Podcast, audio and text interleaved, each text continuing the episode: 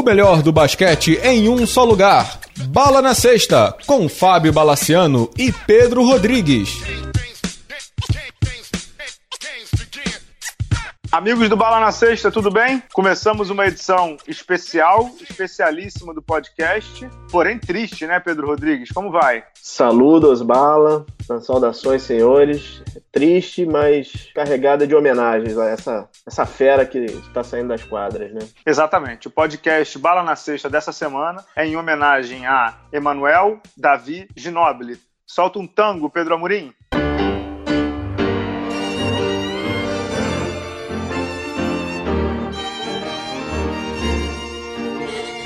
Pedro, nessa segunda-feira, dia 27 de agosto, o mundo do basquete foi sacudido com um tweet, não foi isso?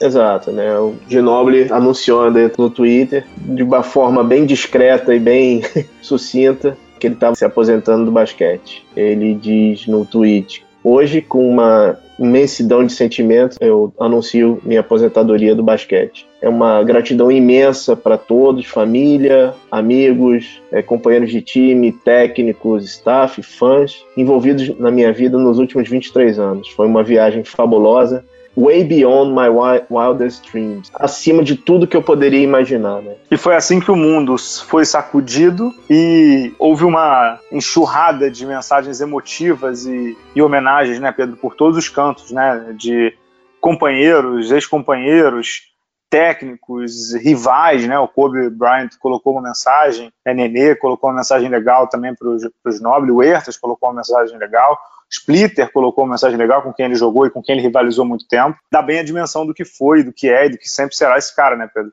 É difícil você hoje, num mundo tão polarizado, você ter unanimidades, né, cara? Acho que ele é uma das poucas unanimidades. Ele é, ele é muito querido. E ele é muito. A gente infelizmente meio que sabia ele estava no fim, mas não imaginava que o dia já estava chegando, né, cara? Ele ainda tinha um ano de contrato pelos Spurs, ele podia jogar essa temporada, tinha mais um, um aninho, mas decidiu parar, né? Decidiu. Vamos fazer, vamos fazer desde o começo, vamos fazer relembrar um pouco aqui da, da trajetória do Ginobili, que, que vale a pena. É, a gente estava comentando antes do programa, né, Pedro? A trajetória do Ginobili é uma trajetória super, super heterogênea, ela não é linear, né? Ele mesmo disse isso numa entrevista ao jornal La Nation em 2011, quando disse que o Kobe Bryant o LeBron James têm trajetórias predestinadas e ele não. Ele sempre foi um cara que brigou contra os prognósticos, né? Ele nunca foi é, taxado como um grande jogador, como não sei o que, não sei o que, não sei o que. Ele foi, não calou na boca de todo mundo, não é isso a palavra, mas ele foi vencendo os obstáculos e vencendo as barreiras, né? É, o pai do Ginobili, Jorge, foi técnico em Bahia Blanca, da cidade dele, né? O Estudiantes Bahia Blanca, que hoje tem jogado aí Liga das Américas, Liga Sul-Americana, e que a gente conhece bem, é, é o time da cidade de Ginóbili. O irmão dele, Sebastian, jogou e também foi técnico do, do, do, Bahia Blanca, né? Jogou muito bem, inclusive, o Sebastião. O Leandro, que é o irmão dele, também três meninos, é, jogou durante muito tempo na seleção e tal. E o Ginóbili sempre foi o menor, né? Caçula não só o menor de caçula, mas o menor de tamanho. Tem uma história, Pedro Rodrigues, eu li um livro sobre o Ginóbili, tem dois, né? Um do Julian Mosso, que é recente, eu não li ainda, e o outro que se chama Manu El Cielo com las Manos. É antiquíssimo, eu comprei quando eu fui à Argentina em 2005, muito lá atrás, 2006, nem me lembro, tipo, o livro já existia. E conta que o Ginóbili, Pedro, ele era tão desesperado para virar jogador de basquete tudo, que ele fazia loucuras para ficar mais mais alto, se prendia no corrimão, se media a cada semana, dormia com a mão esticada para ver se crescia. O pai dele vinha com uma faquinha no azulejo da casa dele para medir a altura dele. É mole, Pedro? Algumas dessas histórias ele conta no, no tem um podcast do World tem, já tem uns dois anos, mas ele conta essas histórias do começo e ele fala como ele, como ele ficava maravilhado assim também com NBA Action, cara. Quem, quem diria, né? Ele ficava uhum. com NBA Action, passava na Argentina domingo meia-noite. E ele ficava lá uhum. para ver os jogadores. E ele via com um amigo dele, grande camarada, Luiz Escola, cara. É, amigo dele desde sempre, né, Pedro? Desde, ele fala, ele comenta que é amigo desde 96, cara. Falando um pouco mais de Bahia Blanca, é uma das poucas cidades na Argentina que tem uma cultura muito forte de basquete. E rivaliza, inclusive, com o futebol, né? Ah, sim. É uma cidade que talvez o basquete seja maior que o futebol mesmo. Realmente uhum. é uhum. muito pesado lá, muito forte. E o que é engraçado é que o Ginóbili foi formado nas divisões de base de Bahia Blanca, mas não começou no basquete profissional em Bahia Blanca. Ele começou num time é, Andino Sport de La Rioja, que é uma cidadezinha vizinha ali, a, a Bahia Blanca, perto de Bahia Blanca. E na temporada de 97, 96, 97, ele foi jogar no time da cidade, no time do, do da cidade dele, no Estudiante. Ele jogou até 98. No ano de 98, o time caiu. Ele caiu com o time da cidade dele. E tem uma história engraçada que o Ginóbili, no jogo que vitimou o time, né, ao rebaixamento, ele ficou duas horas e meia chorando no vestiário. Ele não conseguia sair do vestiário, de tristeza profunda. E não sei se você sabe, Pedro, o nome do ginásio hoje qual é? É, Mano de Nobre. Ginásio Emanuel Davi de Nobre. Manu de Nobre é o nome do ginásio e ele brinca que é o ginásio do time que ele caiu e que ele nunca ganhou um título, mas é a dimensão do ídolo, né? A gente vai falar um pouco desse ginásio um pouquinho mais para frente, quando a gente falar da seleção também, que tem uma história aqui é, tá sobre bom. esse ginásio. Bom, Bala, terminando essa, terminando o tempo dele na Argentina, ele se muda para a Europa, tem passaporte italiano, ele tem dupla nacionalidade. Começa a sua carreira na, na, Europa no Reggio Calabria, passa duas temporadas lá, 98, 99, 99, 2000, e aí sobe para a primeira divisão e aí é contratado pelo Bolonha, né? Que aí é que começa realmente a carreira dele como na, na Euroliga, né? Tem um detalhe interessante dessa contratação dele pelo Bolonha. Primeiro que o Bolonha, para quem acompanhava o basquete italiano, né, na época do começo do século, é, eu me lembro que eu acompanhava no Data Basket. O nome do cara, eu não me lembro se. É, o Marcel sempre chama ele de Mourinho, eu não vou lembrar o nome dele. Acho que era Mori o nome dele, alguma coisa assim. Escrevia de basquete italiano lá, eu não entendia nada de italiano, o cara escrevia em italiano. E eu tentava entender o que o cara dizia, mas ele escrevia sobre liga italiana. E nesse começo de século, o Bolonha era a, o supra-sumo né, da Itália, né? Era o melhor time de longe. E o Ginóbili uhum. jogou 98, 99, 99, 2000 pelo Red Calabria, subiu, como você bem disse, com um time da segunda para a primeira divisão.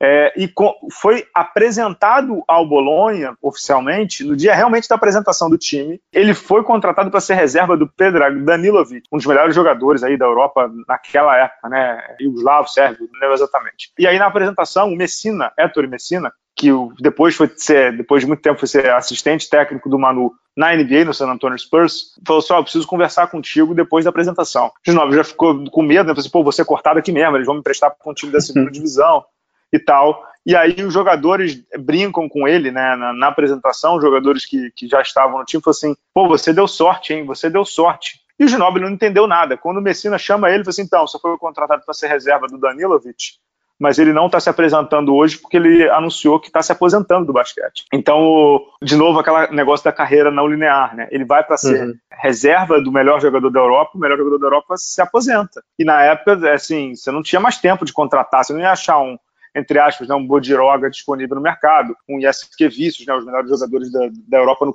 no, momento, né? Nem o Sabonis, que já tinha saído há muito tempo, estava na NBA. Então o, o, Messina falou: beleza, não tem tu, vai tu mesmo. Quem foi o titular na temporada? o cara, Ginobre, não teve jeito. Ele foi titular do time na temporada e vamos que vamos, né, Pedro? E aí o que, que aconteceu nele lá em Bolonha? Bom, em Bolonha ele ganhou a Liga Italiana em 2000, a Copa Itália 2001, 2002, 2001 ganha a Euroliga e chega, chega na final da Euroliga em 2001, 2002, é o MVP da final, mas perde. Ele perde se ele no último jogo dele na Liga Italiana, ele, ele é, na, na Euroliga ele perde. Né? É, perde e essa ele diz que foi uma das derrotas mais frustrantes da vida dele, né? Apesar uhum. da carreira dele no que até mudou de nome, né? O time primeiro era Virtus Bolonha, depois mudou, se não me engano, para Kinder Bolonha, alguma coisa assim. É o Kinder, né? Virou Kinder, né? É, no segundo ano já era Kinder. Ele disse que foi uma das derrotas mais frustrantes da vida dele, que ele chorou horrores também. É, mas que depois ele entende que aquela derrota foi importante para o crescimento profissional dele, para ele ver que nem tudo eram flores, né? Porque na época ele estava ganhando tudo, né? Como você falou MVP de Euroliga, MVP de Liga Italiana, campeão da Copa Itália, campeão do Diabo lá com, com, o Bolonha e venerado pelos italianos. Né? Ele disse que o Ginobili conta nesse livro que eu li que ele não pagava uma conta de restaurante em Bolonha, que não deixavam ele pagar. É, e ele falava que era excepcional, né? Porque tem uma fama do Ginobili, o Thiago Splitter. É, depois eu vou perguntar para ele, não consegui falar com ele essa semana. Tem uma fama que o Ginobili é pão duríssimo, né? É, que ele ganhou na carreira, mas ele é pão duro até dizer chega. Ele não pagava conta, né? Em Bolonha, disse que ele falava para a esposa: ah, é, é, vamos sair para jantar todo dia, é ótimo de comer, a gente não paga. Então, você vê o tamanho da idolatria dele no, no, no, Bolonha. Né? Nessa época, né, Pedro, já na Itália ele já começou a ser monitorado né, pela NBA, né? Pois é, aí saiu. É, você, você colocou no seu texto do, do blog, muito bom por sinal, Mas nesse meio tempo, em 99, ele é selecionado no draft da NBA. Mas tem uma história interessante, porque o GM do, do San Antonio, R.C. Buford, vem, vai ver outro jogador, não é isso?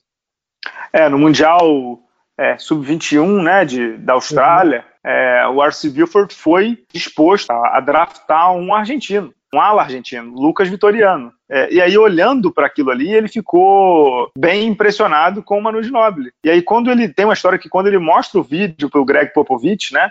Assim, você tá louco? Quem é esse cara? Tipo, não é, não dá para jogar. Esse garoto é muito magro, é muito baixo para a posição de ala pivô. É, ele não tem arremesso, porque o Ginobili ainda baseava muito seu jogo em infiltração e enterrado, na época ele enterrava. E o R.C. Buford foi peitudo. Óbvio que era uma, não era um, um top 5 de draft, né, Pedro? É, o Spurs já não tinha esses piques altos durante muito tempo. É, selecionou o Ginobili na posição 57, que é a antepenúltima do draft, né? É, e tem até uma história engraçada que o dia do draft, ele o Ginobili nem tinha, não, nem tinha esperança que ele fosse, ele nem sabia do draft. E ele estava disputando um torneio no Brasil, em Macapá, quando chega um cara da delegação e fala: Olha, é, ontem à noite rolou o draft e você foi selecionado. Ele falou assim: Eu fui selecionado? Então é. a jornada dele na NBA começa em Macapá, cara. Exatamente. E aí é, é, é, ele diz também nessa, nessa, nessa entrevista que ele deu ao La Nation que quando ele conta isso para o Thiago Splitter, o Thiago Splitter, pô, nem eu estive lá, nem eu conheço é, Macapá, né, que é um lugar pouco conhecido e visitado do Brasil, e o Ginóbili estava lá quando ele recebeu a notícia, estava dormindo, alguém acordou ele no dia seguinte, não tinha esses negócios na internet, celular, WhatsApp, FaceTime, etc, não tinha isso na época, e alguém no, no dia seguinte da delegação falou para ele, cara, te manda porque você não tem que estar tá aqui, né? Vai lá fazer exame, vai lá, dar, vai lá conhecer os caras e depois você volta, né? Mas o, o Spurs não, não aproveitou ele de primeira, né, Pedro? Não, ele efetivamente começa a carreira dos Spurs depois que ele disputa o último jogo dele pela Euroleague. E ele chega depois do Campeonato Mundial de 2002, efetivamente no, no San Antonio, né? Sim, e cercado de desconfiança, né, Pedro? Quem é esse magrinho que, que vai jogar já num, num campeão San Antonio Spurs, né? Num, um time que tinha, né? É, é, David Robinson, Tim Duncan, é, tantos outros nomes, Bruce Bowen, tantos outros nomes lendários do Spurs, né? É, só para lembrar, né? O backcourt dele da época tinha o Steve Smith, tinha o Steve Kerr, estava em final de carreira, mas ainda era o Steve Kerr, e tinha aquele Stephen, Steven Jackson ainda uhum. jogando. Captain. E assim, é, a NBA naquela época nem de longe é, lembra a NBA de hoje. Então, os jogadores internacionais eram vistos assim como um jogador especializado. Assim, a gente chama um jogador internacional porque, ele, primeiro, ele não defende. Segundo, ele, ele é muito bom em alguma coisa. Ou ele é muito alto, ou que seria um George Murrayson da vida, ou então ele é um excelente arremessador. Então, assim, ele, ele chega cercado de, de todas essas desconfianças, ainda chega machucado do Mundial.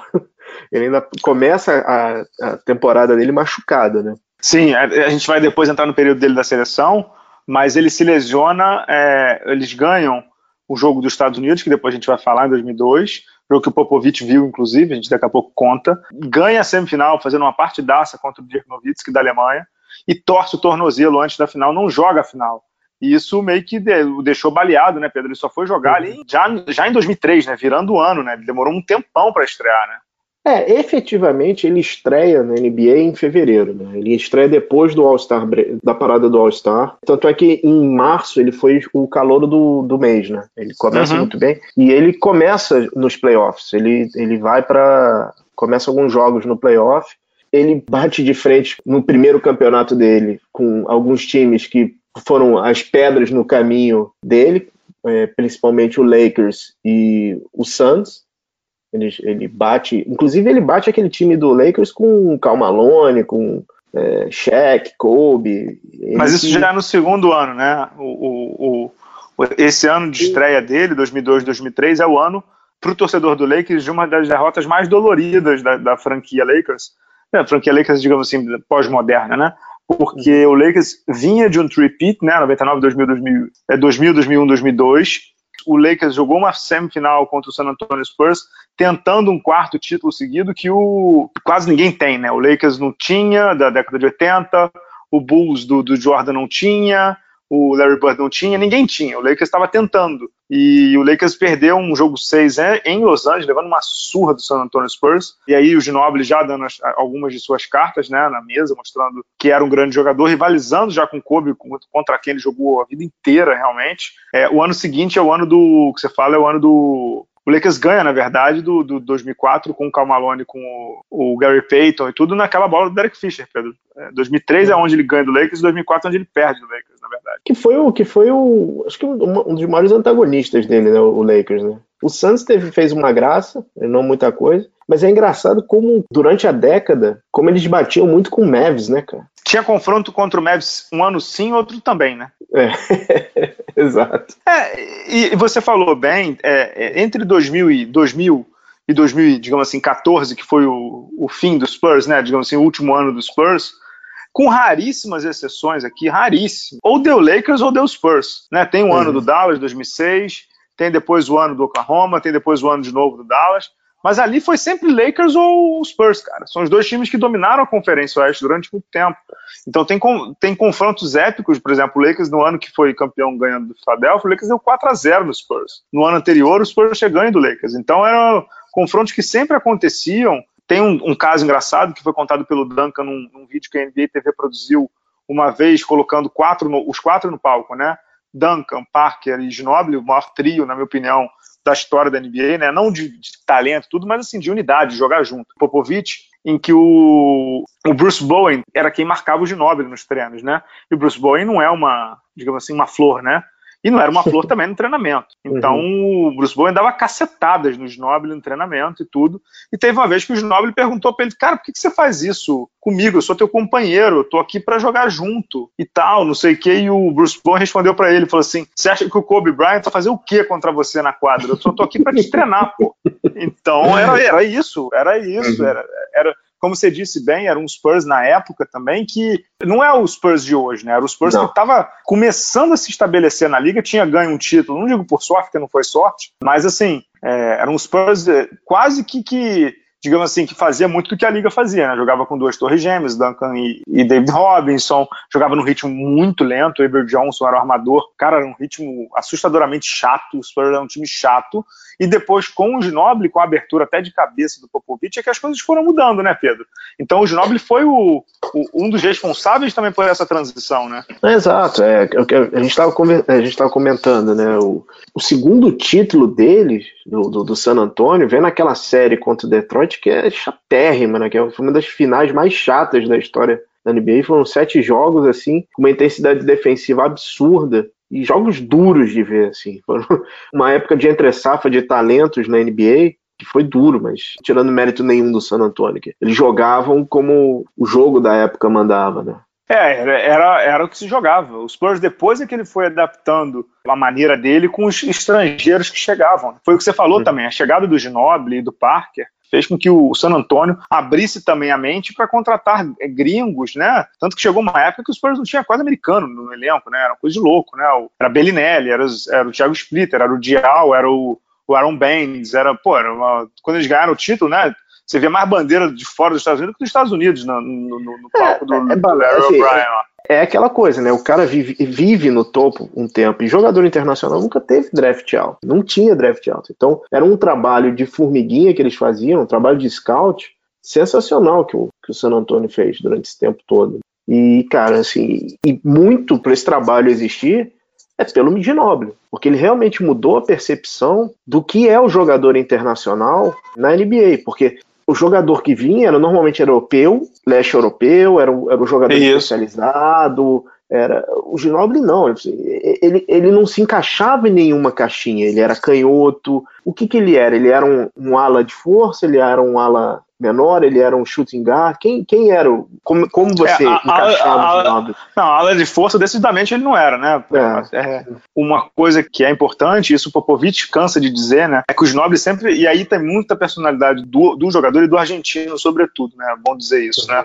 é, que, o, que é o Ginobili sempre ter desafiado muito o Popovich, né? O. Pop conta isso, né? Que o Ginobili era o uncoachable, né? É, mas uncoachable não no mau sentido, mas sim no sentido de que o Ginobili sempre desafiava ele, de fazer diferente, de pensar diferente, de usar a criatividade e não ser um jeito robótico. O Ginobili sempre foi muito criativo, né, em quadra, ele encontrava soluções que ninguém encontrava, porque ele tinha uma visão de jogo descomunal, e não era solução criativa por conta do físico, e nem por causa de um arremesso, era solução criativa normalmente de visão de jogo, de visão de quadra, de um drible, de um passe. Ele foi o, entre aspas, o criador de uma expressão que eu odeio, inclusive, que é o, o Eurostep, né, essa passada dupla dele aí, essa passada mais larga, ele é o mago disso aí, né? Que hoje o, o James Harden deu uma, digamos assim, uma supimpada, né, uma aprimorada, mas o papai disso aí é o, é o Nobre, né, cara? Ele começou a fazer isso e, e, e eu concordo contigo ele mudou um pouco do conceito do especialista, né? Uhum. É, a NBA tinha muito disso, né?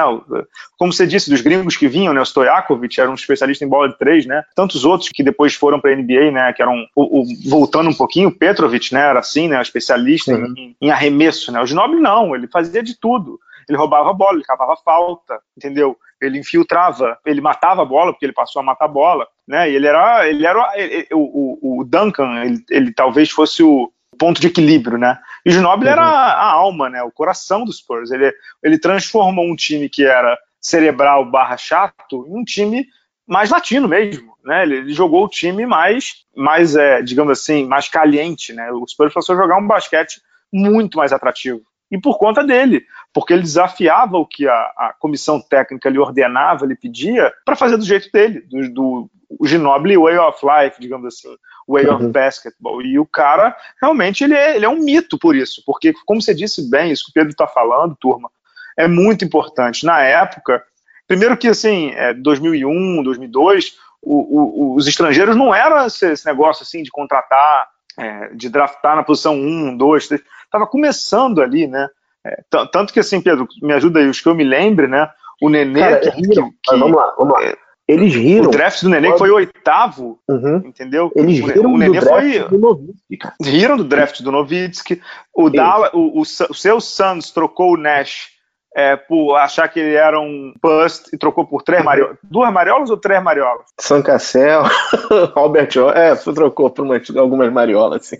É, mordidas, né? É, uhum. Então, assim, o, o, o, estrangeiro na época, o Nenê foi oitavo no draft, trocado pelo Knicks ao Nuggets, e ninguém sabia quem era o Nenê e, e, e ridicularizado. O Nenê está na NBA até hoje, inclusive é, tem o mesmo tempo de, de, vida útil, digamos assim, do Ginobili. Então, cara, é, era um período diferente. O Ginobili ajudou a mudar essa perspectiva, essa maneira de pensar. A gente daqui a pouco vai chegar. Eu também, eu também tenho muito claro para mim, Pedro, que ele muda essa maneira de pensar porque ele ganha dos Estados Unidos.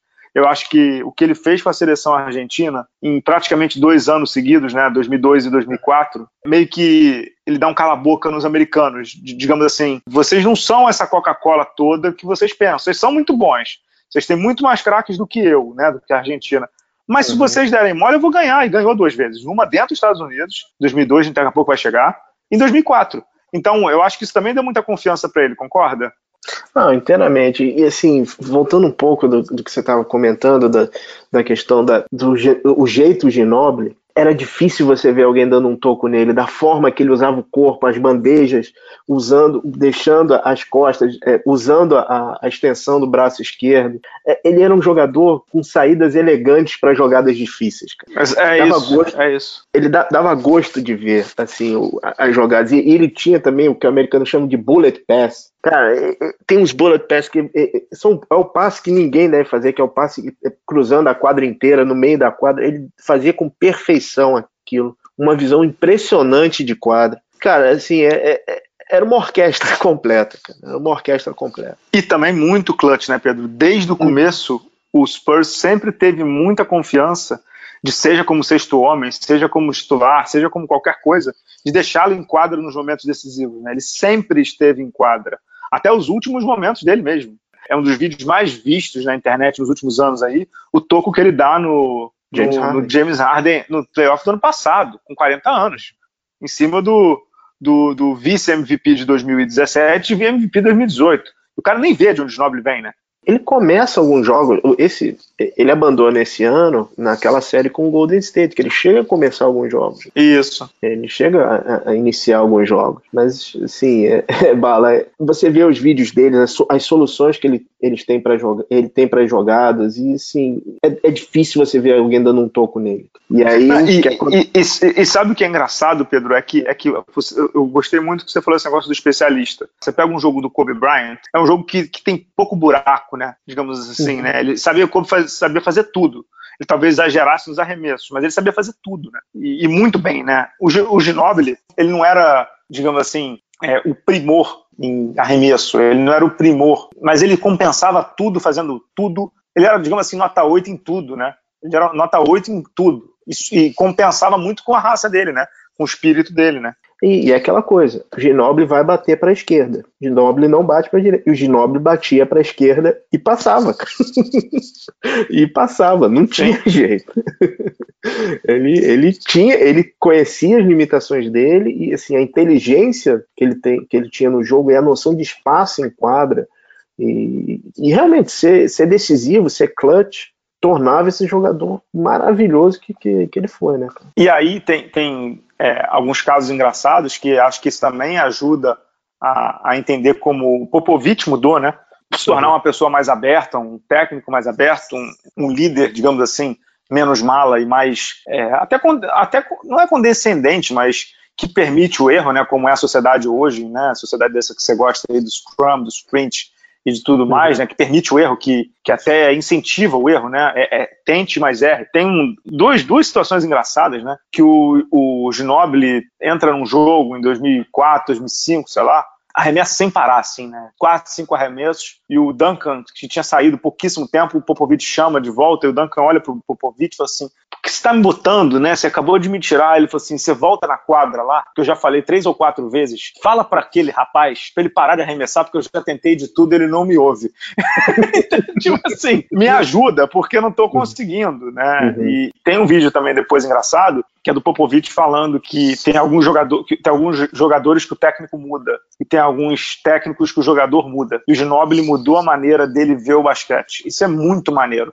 O Popovich é. passou duas ou três férias em Bahia Blanca, ele conhece Bahia Blanca, ele foi a Bahia Blanca, inclusive, quando o Ginobili foi campeão olímpico, que foi uma aposta que eles fizeram antes da Olimpíada de 2004, depois a gente vai chegar lá mas o Popovich foi passar algumas vezes o, digamos assim, as férias no, em Bahia Blanca, né, na uhum. Argentina, com o Ginobili, conhecendo a família do Ginobili. E tem uma terceira história a gente estava até citando, né, Pedro, antes do programa, que o Ginobili jogou com o Fabrício Alberto no, no San Antonio Spurs, né? O Alberto já, digamos assim, os estertores da carreira, e já não jogando tão bem, mas foi campeão. E tem um, um, dado momento que o Roberto tenta uma jogada na quadra horrível, um gancho, é meio no meio do, do, do garrafão, sei lá, não lembro exatamente de onde. E aí o Popovich chama os nobres, chama o Roberto e fala assim: Manu, explica para ele que esse tipo de asneira só quem faz aqui é você, tá?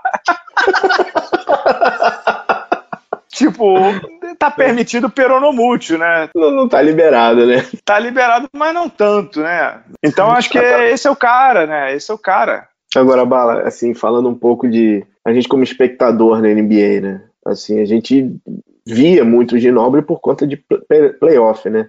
Não dava aquele, putz, lá vem aquele Azog saindo do banco, cara. É, assim, ele sempre foi um, um cara, né, para quem torceu contra, né? Não é nem torcer contra, né? Para quem normalmente viu os Spurs do, do outro lado, né? Você viu uhum. os, os Nobres durante muito tempo contra, né? Pelo seu Phoenix, né?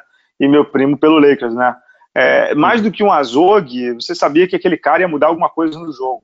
Ou com ponto, ou cavando uma falta, ou alguma alucinação positiva, né, digamos assim, né. Isso, isso, sempre foi essa visão que eu tive. E uma coisa que eu também sempre tive, olhando o cara entrando na quadra, eu sempre tive o Ginobili no mais alto nível de confiança. Ele sempre, a, a imagem que ele sempre me passou foi: eu sou muito confiante no que eu estou fazendo e eu vou fazer, entendeu? Essa é a imagem que eu sempre tive dele. É, e assim, a capacidade dele de, de, de rebote emocional. Ele não se deixa muito tempo abalar por uma partida ruim, por uma coisa é, isso é uma coisa que a gente vai vendo durante a carreira dele. Eu me lembro, cara, naquelas séries contra o Santos, eu falava: esse cara vai entrar só pra cansar o Rajabel, cara. Só pra isso que esse cara tá entrando. É, fantástico, né? Ele é, ele é, ele é um fenômeno, cara. Esse cara é um, um fenômeno, assim, fenômeno do basquete. É, não custa lembrar, né, Pedro? Jogou desde os 16 anos profissionalmente a gente estava citando antes do programa, né? Jogou até os 41, 16 temporadas na NBA. Teve 254 companheiros na NBA, um absurdo, né? De amigos que ele conviveu e que ele conheceu na temporada da NBA, né? Assim, é muita gente, muita gente. E Pedro é, é respeitado por todos, né? Não tem ninguém que conte uma história ruim, que, que, que, que fale mal é, dele e tudo. Então, assim, quando você é respeitado pelos seus pares, é porque você fez coisa boa, né? É, e assim, Bala, a ficha do rapaz é, é, é retocável, né? Quatro vezes campeão da NBA, duas vezes All-Star, é, em 2005 e 2011. Se não me engano, o primeiro latino-americano All-Star. Se não me engano, cara. Sim, sim, sim, sim. Primeiro latino-americano All-Star. É. E naquele ano de 2005, lembrando, né, ele não foi All-Star, é porque depois teve aquele negócio, antes teve o negócio da China, né? Ele não uhum. foi All-Star no voto popular, ele foi All-Star no voto dos técnicos, né? Uhum. O, que, o que vale mais, né? Digamos assim, é, como você, é e técnico, como você né? né? Exato, e técnico, né? E uhum, técnico, uhum. né? O lance era técnico, não era, não era apelo, né, popular, era porque o maluco jogava muita bola mesmo. Ele foi duas vezes ao NBA, terceiro time, sexto homem do ano em 2008, campeão da Euroliga, MVP da final da Euroliga e campeão olímpico, né, cara? Final e carreira irretocável, né? É, teve tudo, de tudo um pouco, né? Teve de tudo um pouco o Snoble. A gente falou muito sobre o, os passos dele em clubes, digamos assim, né? É. Argentina, Itália e NBA. Obviamente o nome dele fica muito mais cravado com a 20 do Spurs, sua camisa vai ser aposentada e ele vai ser um Hall da Fama, obviamente, mas uh, é impossível não falar da seleção argentina, né, Pedro? Vamos, vamos para o Mr. Boller, a gente volta para falar da carreira e da vida do Ginobili na seleção hermana, da seleção platense.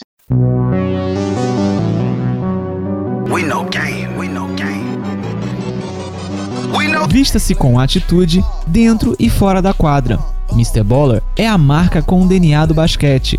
Camisetas e bonés personalizados, criados com alto padrão de qualidade para a academia, para o dia a dia, para o seu lifestyle. Visite nossa loja em mrballer.com.br e conheça nossas estampas exclusivas, pagamentos via cartão de crédito ou boleto bancário. Se preferir, chame a gente no WhatsApp 47 99754 0272.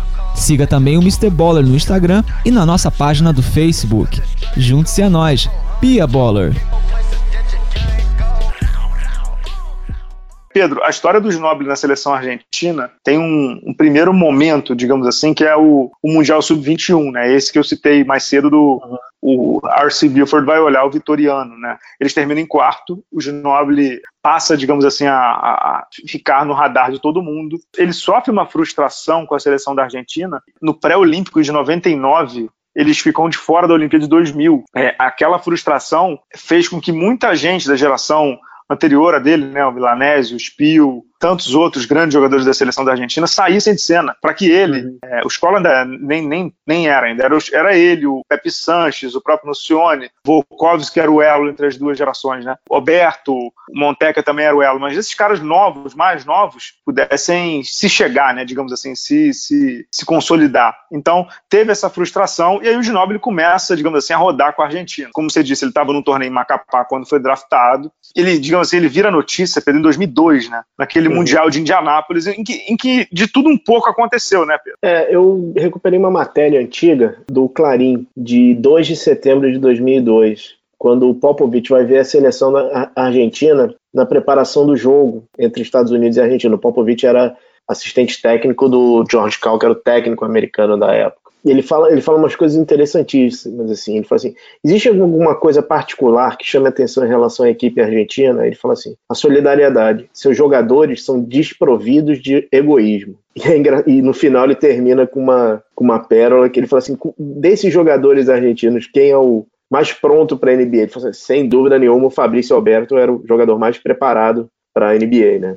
Mal sabia ele, né? Já tinha o Ginoble selecionado para jogar no San Antonio. Né? Sim, sim, sim. Bom, erro de diagnóstico do Popovich, aquele Mundial de 2002, é, o Ginoble joga muito, né? Ele termina com 19 pontos de média. Ele não joga a final, como a gente citou, porque ele se lesiona na semi contra a Alemanha. Mas, assim, é, a final contra a Iugoslávia, a Argentina é, desculpa o termo, eu nem gosto de falar sobre isso porque a arbitragem é um porre, mas a Argentina é roubada na final, muito roubada puxa, o final foi para prorrogação, é super polêmica, no lance final do tempo regulamentar teve uma falta que não foi marcada, se não me engano, no Nocione.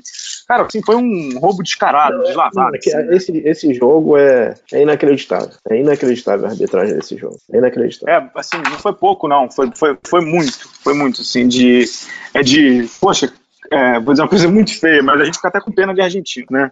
É, é, que assim, roubaram os caras assim na mão grande, né? Na mão grande na mão grandíssima, roubaram a Argentina. E, digamos assim, ele entra no radar de vez quando num jogo ainda da, da, das quartas de final. Foi das quartas de final ou da primeira fase? Não me lembro. Não, perdão, foi da primeira fase porque as quartas de final a Argentina ganhou do Brasil, eliminou o Brasil. Um dia depois, inclusive. Foi o último jogo da primeira fase em que a Argentina do Ginóbili ganha dos Estados Unidos, né? Um time que era comandado pelo George Karl, um time patético que tinha o Stephen Marbury, um time horroroso que os Estados Unidos montou para o Mundial. A Argentina ganhou aquele jogo, foi a primeira derrota dos Estados Unidos com profissionais da NBA em solo americano. Então, foi uma derrota, digamos assim, contundente, acachapante e muito midiática, né? Indianápolis ama o basquete, né? Tinha muita mídia em cima do torneio e o, o Ginobili comandou aquela seleção. Eles não ganharam o título, mas, ah, como diria o outro, né, Pedro? A vingança é um prato que se come bem frio, né?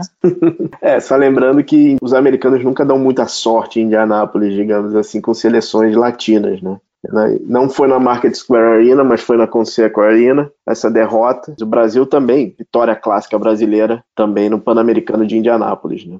A Argentina venceu esse jogo dos Estados Unidos em 2002, de 87 a 80. O time americano, como você falou, Bala, era era complicado, tinha Ben Wallace, tinha Reggie Miller, André Miller, todos os medalhões não quiseram, recusaram a, a, convocação. Foi, foi um mico, né? Isso daí foi, foi meio divisor de águas, assim, também para os americanos. Ah, foi. Foi um. Foi, como, na verdade, 2002 não foi um divisor de águas ainda não. O que foi divisor de águas foi 2004 quando a uhum. Argentina se sagra campeã olímpica. Só um ponto interessante que a gente acabou não contando dos Ginóbili nos Spurs, que eu acabei esquecendo. Todo mundo sabe que o ídolo maior do Ginóbili, como de muita gente, era o Michael Jordan, né? E o Ginóbili jogou, estreou na NBA na temporada é, 2002-2013. Acabei não contando isso no bloco passado. E o Ginobili se preparou muito para jogar contra o Michael Jordan. No primeiro jogo, entre Spurs e Wizards, ele estava machucado. No segundo, o Ginobili disse que sonhou com o jogo durante duas semanas e marcava no calendário, não sei o que e tudo. E ele disse que nunca perdoou o Popovich por tê-lo colocado para jogar contra o Michael Jordan pelos sete segundos. Pop deu um presentão para o Ginobili. Sete segundos para você jogar contra o Michael Jordan. Foi o que ele deu para o Ginobili contra o, o, Michael Jordan. Mas voltando aqui à Olimpíada, né? É, Olimpíada de 2004 em Atenas, a Argentina já chega como uma das favoritas, né? Por ter sido vice-campeã, né? No, do Mundial 2002, um time já mais experiente, mais forte. O técnico era o Manhano e tudo técnico de, de que estava indo bem no cenário internacional na época. E no primeiro jogo era a revanche, né? não era contra a Iugoslávia, porque tinha se separado, mas era contra a Sérvia, né? E o Ginóbili tem uma, tem uma, uma bola que é surreal, botei o vídeo no blog nessa segunda, na, nessa terça-feira, uma bola em que ele recebe, né, depois da metade da quadra, e ele já vai girando o corpo no ar para receber o passe, se não me engano, do Pep Sanches, para matar a bola 0.7 do, do estouro do cronômetro. Ele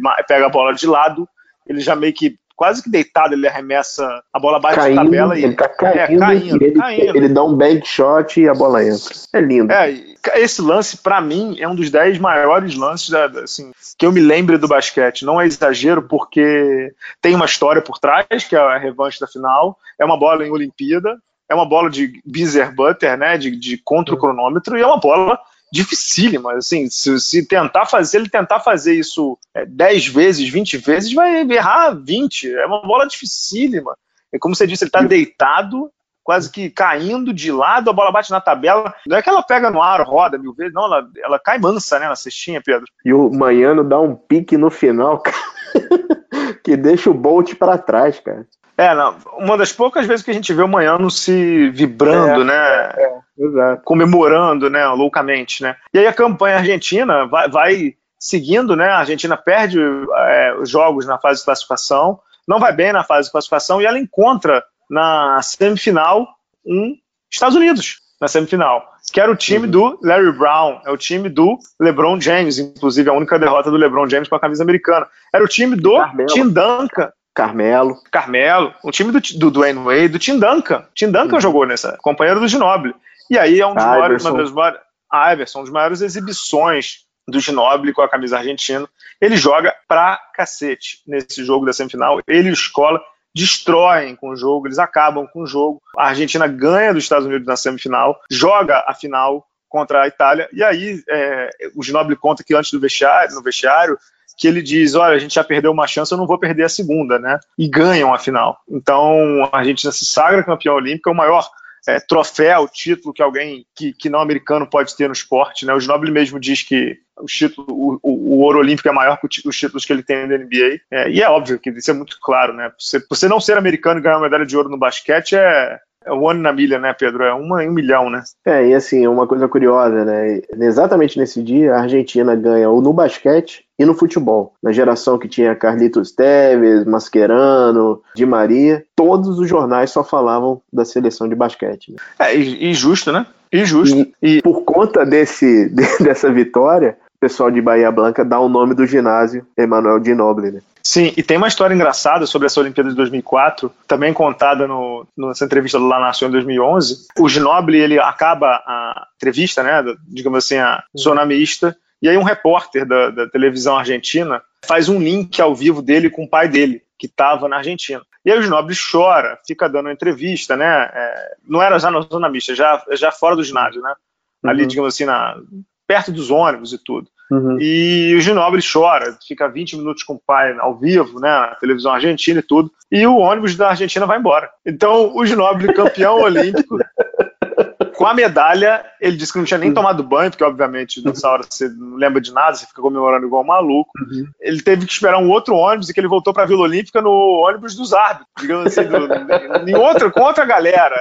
E disse que ele chegou na Vila Olímpica, os caras, você é maluco, você estava onde? Então, o, digamos assim, o MVP da, da, daquela uhum. Olimpíada, esqueceram o MVP, esqueceram o MVP, de Nobile no, no, no ginásio, né? E ele, porque estava falando com o pai, né? Então, cara muito emotivo mesmo. E aquela conquista, eu vou te dizer que me marcou muito, né, Pedro? Essa geração dourada aí, ela, para mim, ela é, para mim, um dos melhores times que eu vi jogar, né? Essa geração eles conquistam ainda muita coisa, eles conquistam a, medalha de bronze em, em Pequim em 2008, também jogando muito bem. Em 2012 eles chegam em quarto lugar. Então foi uma, tipo, foram 10 anos aí no topo.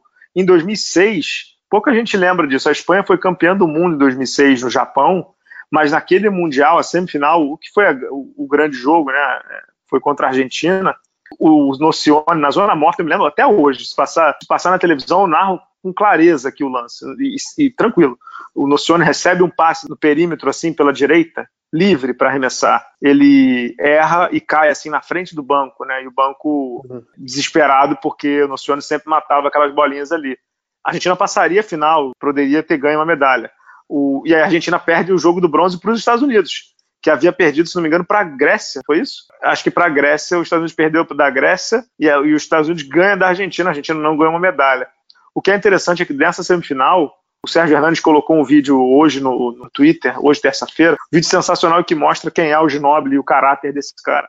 Que depois dessa semifinal, os jogadores passaram pela zona mista mudos e entraram no vestiário mudos, né, dessa derrota da semifinal contra a Espanha. E que o Ginobili é, ficou mudo, assim, 30 segundos, um minuto, ele puxa o Scola e o Pepe Sanches pela mão e fala assim, é, os caras estão ali trabalhando, os caras da imprensa, né, estão ali trabalhando, ninguém está aqui de bobeira, quando a gente ganhou, a gente deu entrevista. Quando a gente perde, a gente vai lá dar entrevista também. E hoje nós vamos todos, está todo mundo machucado, os 12 foram. Então, esse também é um papel de um líder, é um papel de um cara espetacular, né, Pedro? É, assim, Bala, esse time argentino é, é um dos, é um dos. É, foi um privilégio ter visto esse time jogar. É, é, chato, porque a gente perdeu a hegemonia. É, é muito chato, porque o Brasil realmente perdeu a hegemonia. Mas era um time fabuloso, e era realmente isso, era um time, cara. Era um, um time é, que tinha com o Ginobili como seu maior expoente, assim, disparado, mas ele, ele não destoava de todo mundo. Ele era líder, ele sabia que estava acima, mas ele era ele era um dos caras, ele não tinha um tratamento especial nem nada. E, assim, a despedida, a despedida dele ocorre aqui na Olimpíada do Rio, uma derrota para os Estados Unidos. A geração já estava realmente nas suas últimas pernas, você tinha até um movimento de renovação. E você te, a, a, a, a reverência, o ginásio estava absolutamente lotado de argentinos, lotado. A reverência que o povo argentino tinha com esse time, o, o Ginóbili tenta dar entrevista e fala assim, cara, desculpa, eu não consigo. E começa a chorar copiosamente e, e vai para o vestiário. é uma, assim, é aquela coisa que acontece poucas vezes na vida, né, cara? Ver, ver um time desse. Né? É, nessa Olimpíada 2016 eu vi duas vezes a Argentina. Eu vi a Argentina, se não me engano, contra a Lituânia na primeira fase uhum. e vi a Argentina contra o Brasil naquele jogo que, é, que também é, foi um, digamos assim, um, um resumo do que foi a vida é, daquela geração. A contra... a última década. É um resumo da década, né? É, resumo da década, o Brasil não conseguindo ganhar da Argentina. Isso até é uhum. interessante, no, no, livro que eu li do Ginóbili, que eu citei mais cedo no programa, é, o Ginóbili diz que, que durante cinco ou seis anos da carreira de cadete dele, enquanto juvenil, que ele apanhava do Marcelinho Machado igual boi ladrão. E que ele ficava inconformado porque fisicamente os brasileiros eram muito melhores que os argentinos. E eles viram que se jogassem de uma maneira, digamos assim, fria, rápida e não sei o que, que o Brasil ia ganhar sempre. Então, as derrotas da divisão de base serviram para a Argentina crescer e mudaram o estilo de jogar contra o Brasil. Aprenderam a ganhar contra o Brasil e ganharam muito. Então, aquela Olimpíada de 2016, é, assim, como torcedor brasileiro, como amante do basquete brasileiro, sem dúvida aquele jogo foi o que mais me doeu. Né? Acho para você também, né, Pedro? O jogo que machuca, né? Mas ao mesmo tempo também dá a dimensão do que foi aquela geração dourada, né? Em 2016 não foi a despedida só do Ginóbili, né? Foi a despedida do Ginóbili, foi a despedida do, do Nocione, foi a despedida do Delfino. Tinha muita coisa envolvida ali, né, Pedro? Sim, sim. A própria escola. Acho que a escola não, não volta mais para a seleção. Mas... mas... a escola ainda jogou, né? A escola ainda continuou, jogou aquela America's, uhum. jogou, jogou, tá jogando eliminatória, veio para America's Cup, mas estava lesionado, mas assim, aquela foi realmente a última do Ginobili e, como você disse bem, ele saiu de quadra super ovacionado e, bom lembrar, né, aqui, é, recebeu uma bola da organização do Rio 2016, né? Recebeu a bola da organização, né? Também reverenciadíssimo, muito, muito, muito, pela seleção americana, né, Pedro? Uhum. Não, tinha como, né, Bala?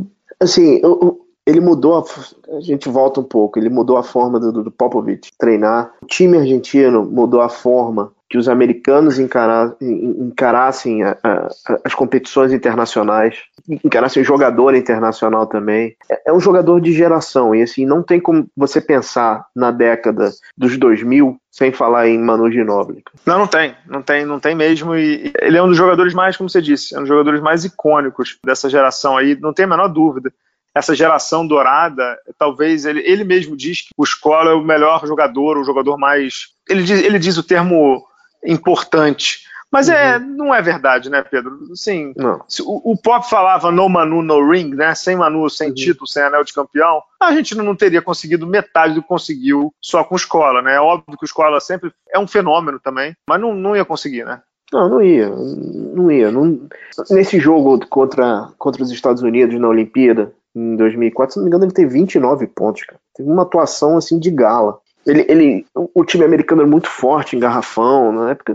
Eles deitaram e rolaram, cara. Eles deitaram e rolaram. Sem o é. Ginobili, eles não iam longe. Cara. Não, não iam. E, e, e, o que é interessante, essa questão dos Ginobili, e aí também tem uma lição é, do que a Confederação Brasileira fez com seus atletas, de, do que a Confederação Argentina conseguiu é, de identificação dos seus atletas para com o público argentino, tanto que o apelido da seleção argentina é, é a alma argentina, isso já diz uhum. muita coisa. O Ginóbili não vinha jogar todo ano. A Argentina soube preservar o Ginóbili. E a gente não via o Ginóbili na lista de convocados, para depois pedir dispensa, entendeu? A gente não viu o Ginóbili sendo exposto, a gente não viu o Ginóbili sendo chamado de, de como é que é, mercenário lesa uhum. pátria, etc, etc, etc.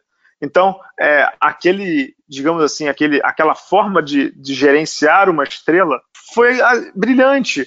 Ou seja, enquanto o Ginobili precisava de folga, deram folga, entendeu? Enquanto o Ginobili precisava de um descanso, deram um descanso. E usaram o Ginobili onde você tem que usar uma grande estrela, entendeu? Uhum. Que é no grande palco. Exato. Ele, em 2010 ele já não foi no Mundial. Em 2014 uhum. ele já não foi no Mundial. E aí a Argentina já começou, inclusive, a definhar, né? Foi em 2014 que a gente levou um pau do Brasil, né? Um pau uhum. naquela exibição lá do, do Raulzinho, né? Mas na Olimpíada, a Argentina se encontrava o Ginóbili e soube usar, por exemplo, 2011, torneio em casa, botaram ele. Então, foi também uma administração, um gerenciamento de expectativas barra realidade que, que serve de lição também, né? Pedro, eu fui à Argentina algumas vezes, né? Uma, algumas com a dona, duas com a dona Bala e uma com o meu amigo Guilherme De Paola, apoiador do blog e meu amigo há muito tempo. Cara, vendia camisa da Argentina, eu tenho duas do Ginóbili, em tudo que é loja, entendeu? Então, uhum. pô, esse cara ele é muito, muito mito. Tinha mais camisa do Ginóbili do que do Messi. Faz muito sentido. E você sabe que o Messi não é, não é dos mais amados na Argentina, você sabe disso, não, né? Não, não, E o Ginóbili é, pelo seu, pelo seu lugar, ele é. Não é reverenciado, ele é endeusado, ele é venerado, ele é muito amado. E, e o povo É, argentino sabe que. O, o Ginóbili, mal comparando, ele é o Vilas do basquete, né? O Uhum. Guilherme Vilas, né? É o cara que, que fez o impossível. O Guilherme Vilas no, no tênis fez o impossível, que é jogar contra os melhores, né? McEnroe, não sei o que, não sei o que, não sei o que, e ganhar deles. Chegar lá e ser um dos melhores, né? entendeu? O Ginóbili é Hall da Fama, certamente. Só dizer quando ele quer entrar, ou quando pode entrar, claro, quando a data. Pô, o que esse cara fez de novo, sem ter uma carreira linear, né? Ele não foi aquilo, né? Ah, tem Uhum. 2 metros e cinco de altura, é, sou todo bombadão de academia, fui draftado como pique 1 e, digamos assim, trabalhado e lapidado por uma franquia. Não, ele foi conquistando tijolinho a tijolinho por ele, concorda? Inteiramente. Eu concordo inteiramente. E uma carreira feita de reviravoltas, sempre, né? Sim. Ele, ele toma uma pancada e ele consegue, ele dá a volta por cima muito rápido, né? Eu tava lembrando, fazendo a pauta aqui do programa, que depois da vitória em 2004, o- o- eles ficaram por uma jogada de voltar à final contra o Mavs. Uhum, inclusive exato. um erro do Ginobili. Inclusive por um erro do Ginobili. Ele faz a, no- ele faz a falta no Dirk, Dirk faz o, o- o- acerta os dois lances livres e ganha aquele jogo 7, fecha a série. E ele fica muito mal, ele fica, ele fica com aquilo na cabeça e no ano seguinte eles são campeões novamente. Voltando mais recentemente no último título, os Spurs teve para fechar duas vezes a série contra o Heat. Primeiro foi naquela bola marota, aquela bola sensacional do Ray Allen, naquele jogo 6. E no jogo 7, o, o, o LeBron James teve uma atuação de LeBron James, né? Uma atuação fantástica. E em 2014, ele vai lá junto com os Spurs e vence o título em cima do próprio Heat, né? E ele vem, vinha de uma final muito ruim. É, é- é impressionante como, como ele é um cara que absorve as pancadas e consegue se reerguer. Né? Sim, sim, ele sempre teve esse bounce back, né, que os americanos chamam, né? Pedro, para fechar aqui esse programa aí, tem algumas perguntinhas, não? Eu tenho duas perguntas para você, Bala. Uma emotiva e uma absu- absurdamente racional. A primeira pergunta emotiva é assim: você tem alguma experiência com o Ginobili ou com alguém desse time americano? Cara? Americano não, argentino, né? Argentino, argentino, perdão. Desse time, eu entrevistei uma vez o Roberto, né? Uma Uhum. das melhores entrevistas que eu já fiz com um jogador. Eu entrevistei o Roberto, um cara absurdamente educado, absurdamente educado. Entrevistei o Sérgio Hernandes, né? Que foi técnico do Ginóbili em 2008, aí, essa geração a medalha, né? É, mas nunca entrevistei o Ginóbili, não. Eu tinha, até eu tenho um, o assessor de imprensa da, da seleção argentina, o German, né? E, e antes dele, como era o nome do outro? Não me lembro do, nome do outro assessor. Eu tinha agendado duas vezes para torneios amistosos que a Argentina faria no Brasil, né? Porque a Argentina jogava no, no Rio, lembra que tinha aquele Super For no Rio, no Maracanãzinho? Uhum, uhum, Você ia, não? uhum. E eu, eu fui no último. E- Fui no último. E o Ginóbili não veio. Então eu agendei as entrevistas e nunca consegui falar com ele. E assim, quando eu digo entrevistar, é one-to-one, né? É, já Uhum. entrevistei, o, o- fiz uma pergunta uma vez para escola, numa coletiva e tudo, mas nada muito elaborado, não. Você entrevistou o Herman também, né? Ah, sim, o Herman dessa geração dourada foi uma das melhores entrevistas que eu já fiz na minha vida, sem dúvida alguma. É, sem dúvida alguma, o Herman, bem lembrado, tinha até esquecido. E agora a pergunta racional, a pergunta da internet, digamos assim. Você não acha que teve um pouco a ver o Ginobili perder um pouco essa motivação de, de continuar? Falta de competitividade da NBA e a- o jeito que o San Antonio vem para essa temporada? Cara, Pedro, eu acho que não. Eu acho que, eu acho que ele parou realmente porque eu acho que a saída do Tony Parker foi muito decisiva para ele, porque ele se viu meio que, tipo, porra, sozinho, com um bando de fedelho. E de verdade, de verdade, eu acho que a última temporada dele, apesar dele ainda ter jogado bem e tudo, mas ele, ele detalha isso no texto que ele escreve lá na Som nessa terça-feira, que fisicamente ele já estava um caco. Então Uhum. ele disse que ele ficou um mês aí de férias, né? Foi pro Canadá, foi para Seattle, não sei o que, não sei o que, não sei o que. E que quando ele volta pra quadra, que ele começa a sentir dor da temporada anterior. E ele fala assim, pô, não tá certo isso, não, não é possível. Não é o meu corpo que tá, que tá aqui. E era, né? Na verdade, era o corpo de alguém que, digamos assim, já estava meio é, baleadíssimo. Então, ah, não vou dizer que não tem a ver, mas acho que o principal motivo é, é físico, porque ele já estava super baleado. Segundo motivo é, eu acho que tem essa questão do Tony Parker, sim. É, E você, eu, o que eu- acha? Eu acho que a saída do Ka- Kawhi Leonard Na verdade, eu acho que ele toma essa decisão em dezembro, janeiro, quando o Kyle Leonard abandona, meio, meio que abandona o barco. E ele vê, ele vê mais ou menos isso no seguinte, cara, ano que vem não, não vai ter jeito não. Sem Kawhi, sem sem uma âncora aqui, não vai, não vai ter jeito não, cara. E ele não, ele não é jogador nesse ponto da carreira para rebuild nem para nem, nem para ir para outra franquia, digamos assim. Eu acho que ele, ele já tinha essa decisão mais ou menos solidificada na cabeça. É, eu concordo, concordo contigo. E, eu acho que também grande, grande influência da, do falecimento da mulher do Popovich também. Que... É, eu acho que, digamos assim, a, a, franquia Spurs foi se, digamos assim, que ele conheceu, acho que tem muito disso também. Foi saindo de cena. O Duncan se aposentou, o Thiago saiu, que era muito amigo dele, o Dial saiu, o James Borrego saiu, antes o Sean Marks tinha saído, entendeu? Digamos assim, ele, ele não era a franquia Spurs que ele, que ele, que ele uhum, conviveu, uhum, uhum. entendeu? digamos assim, ele, não é que ele era um estranho no ninho, porque a franquia era dele, né? Mas ele, ele, ele tava cada vez, não dizer isolado, porque ele também não era ah, ele, os garotos isolaram ele, como tem às vezes no futebol, né, que isola o veterano. Não, não é isso. Mas assim, vários assistentes do Spurs saíram, entendeu? É, o, os colegas dele saíram todos, como a gente até, eu até coloquei no Twitter, né? Do time campeão de 2014, Parker, Charlotte, Green, Raptors, ele, agora aposentado. Kawhi, Raptors, Duncan Thiago, aposentado, Gial saiu, Bellinelli é, saiu, voltou, saiu, voltou, enfim, o Ben saiu. Então, cara, é, durante é, muito tempo é, era basicamente o mesmo, a mesma família ali, né? É a mulher do Popovich que, que falece, e aí, obviamente, o Popovich é, tem um, uma queda de, de, sentimentos ali. Então, eu acho que ele se viu num lugar que ele não. Sabe quando você não é mais. Eu, eu, eu, eu vivi muito isso profissionalmente, numa das empresas que eu trabalhei. É, eu fiquei muito tempo numa, numa certa empresa e, mas como a empresa mudou muito, até de estilos e de, de, gestões e tudo, eu não, eu não me via mais naquela empresa, entendeu? Porque a empresa que eu estava era diferente da empresa que eu entrei, entendeu? É, eu também já não era a mesma pessoa, é, obviamente que o meu caso é diferente, porque eu, não dependo do físico, né? Era diferente, uhum. mas é, é, acho, que, acho que o Ginóbili deve ter visto assim, caraca, eu sou um homem tão diferente em termos físicos, eu sou tão. O atleta depende do físico, né? Então, sei lá, eu acho que ele se viu assim, oh, chega, né? É, e ele, é um, ele comenta muito sobre o Brett Brown, muito. Também, fala, que é muito que, próximo, que, né? Que, eu, que, é muito próximo dele, que inclusive ano passado o Philadelphia chegou a fazer uma proposta para ele, antes dele assinar Sim, com os Spurs. Né? Isso por é interessante, o Philadelphia fez uma proposta por conta do Brett Brown, que uhum. faz com que o Ginobili tivesse o maior salário anual da carreira dele. É. 20, quase 20, quase 20 milhões, não é isso? Uhum, uhum, isso aí. Então, ele deve, ele deve literalmente alguns milhões ao Brad Brown, né? Agora, Bala, é... para fechar, né? Ele vai pro Hall da Fama com certeza, né? Mas por o quê? Porque o que não falta, né? O que não falta é achievement, né, cara? Ele vai, ele vai não, pelo ele conjunto vai da pro... obra, vai pelos Ele Spurs, vai pelo vai... conjunto da obra. Ele vai pelo conjunto da obra, né? Ele vai pelo conjunto da obra porque ele é, ele, é, ele teve, ele, ele, de novo, ele fez tudo.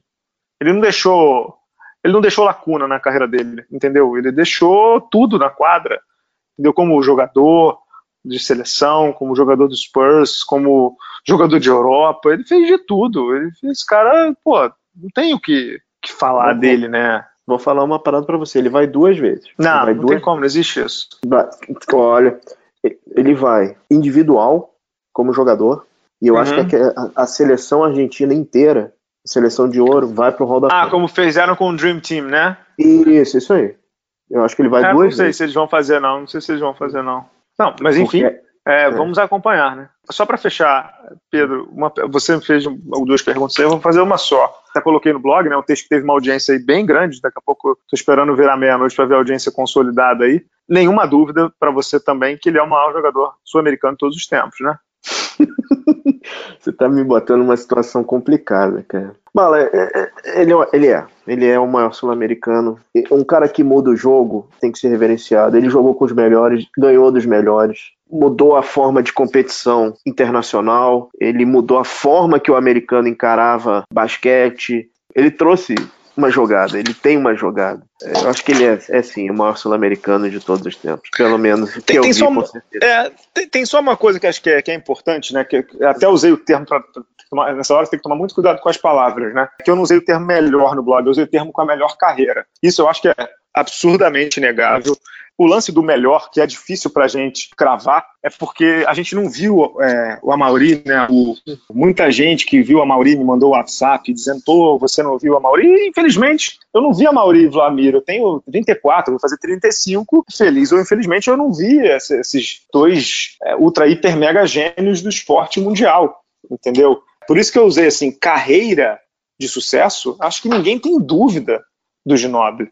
Agora, em termos de qualidade técnica, pode ser que alguém é, nos questione com é, boa dose de razão que junto do, do como é que chama, do, do, do, do Ginóbili, esteja aí o, o Amauri, o Vlamir, o Oscar e tantos outros. Agora, na minha opinião, é, não vou dizer que é barbada, porque não é isso, mas que é... Bala, é... vamos lá. Depois da abertura da NBA, para os internacionais. Você tem o melhor jogador europeu, vai jogar Drazen Petrovic, tem impacto, mas não tem. Infelizmente, a carreira dele acaba Foi sendo. Foi abreviada, né? O Kukoc era o melhor jogador europeu disparado. Ele foi um coadjuvante no Bulls. Senhor jogador, mas ele foi coadjuvante no Bulls. Com todos os problemas de jogador europeu, problema de defesa, etc. Dino Raja teve duas temporadas no Celtics também. O Danilovic no Miami também. O Sabonis, quando foi para o Portland, ele era muito já estava em fim de carreira. Agora, um jogador latino-americano que vai para a NBA e que muda draft, muda jeito de jogar,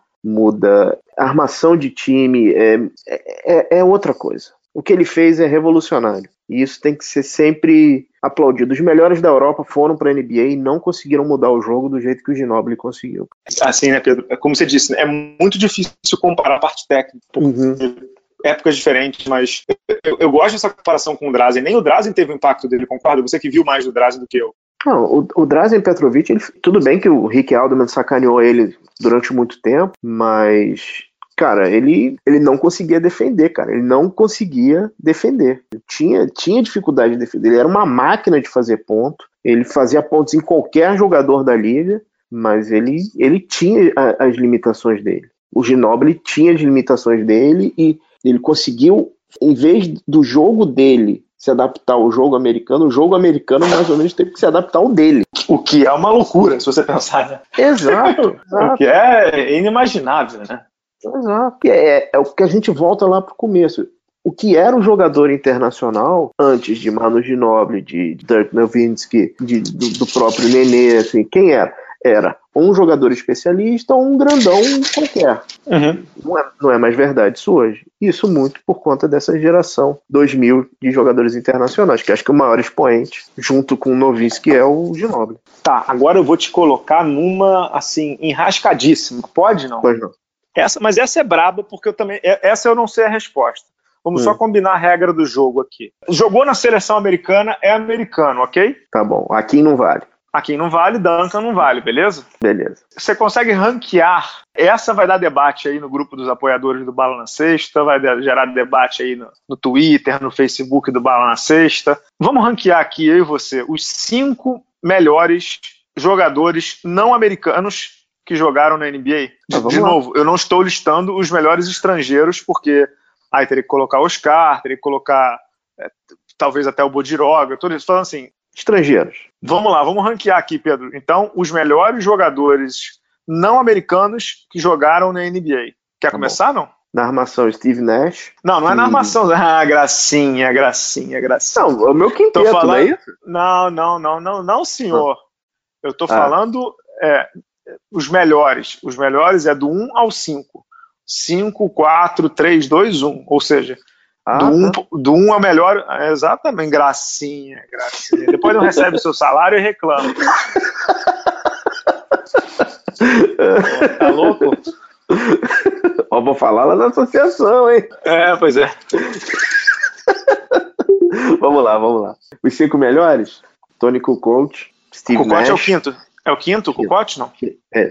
Steve Nash, não, Nash mais pra frente, peraí. Segura o Nash aí. Vamos, vamos, vamos do primeiro. Você concorda comigo que o Novitsky é o melhor? Concordo. concordo. Eu, eu, eu, também tô nessa. Uhum. Em segundo, eu tenho uma dúvida cruel entre três jogadores: Nash, Gasol e o Ginobili. Nash. Eu também acho. Eu também acho. E aí ficamos na terceira posição é, Ginobili. com o Ginobili. O Ginobili maior que o Gasol? Maior. Maior que o Gasol. Tá bom. E aí botamos o Kukoc em quinto, é isso? Kukoc em quinto. Tá bom, Pedro, tá aí seu quinteto armado. Nest, Ginobili, Kukoc, Novitsky e Gasol. Não tá ruim, né?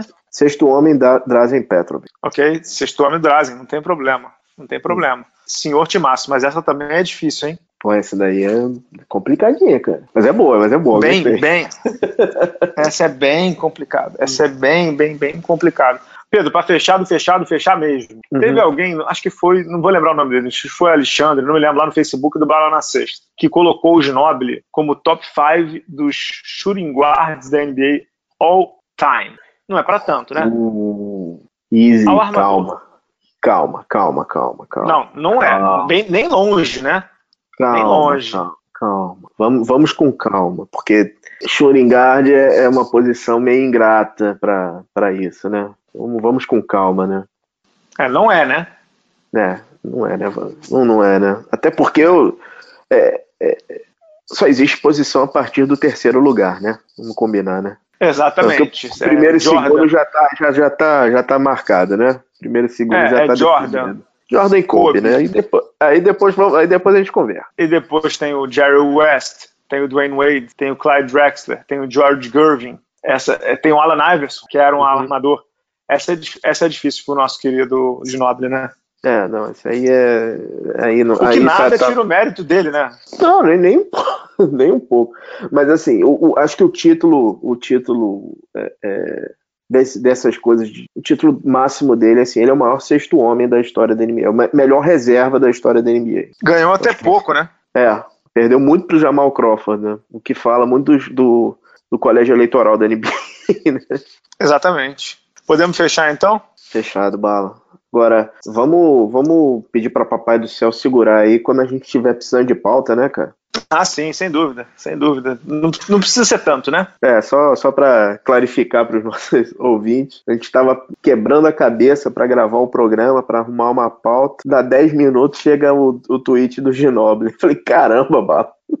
Cuidado com o que a gente deseja, cara. Exatamente. Agradecendo aí ao Pedro Amorim, agradecendo a você, Pedro, pelo horário da gravação e agradecendo, sobretudo, ao Ginobili, Emanuel, Davi Ginobili, Manu Ginobili, Genobili, craque da canhota, pela carreira brilhante que teve, né, Pedro? Programa especialíssimo esse que terminamos agora, né, né Pedro? Saludos, Manu. Muitas graças. Muitas graças. Voltamos semana que vem, pessoal. Até a próxima. Tchau, tchau.